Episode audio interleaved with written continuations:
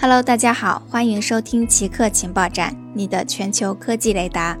下面为大家播报今天的两条奇客新闻：小米和苹果计划通过增产来填补华为减产的份额。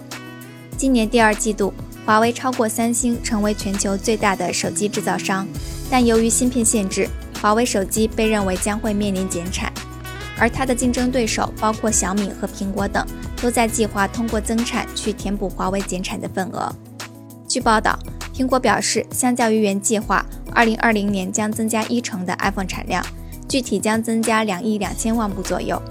此外，智能手机份额排在第四位的小米和第五位的 OPPO 也提出，2021年将比今年计划增产超过五成的手机，完成约两亿部的生产目标。中国载人航天工程准备全面动工。近日，中国载人航天工程办公室主任郝晨表示。中国载人航天工程已经全面转入空间站建造的任务准备阶段，并力争在二零二二年前后完成中国空间站在轨建造计划。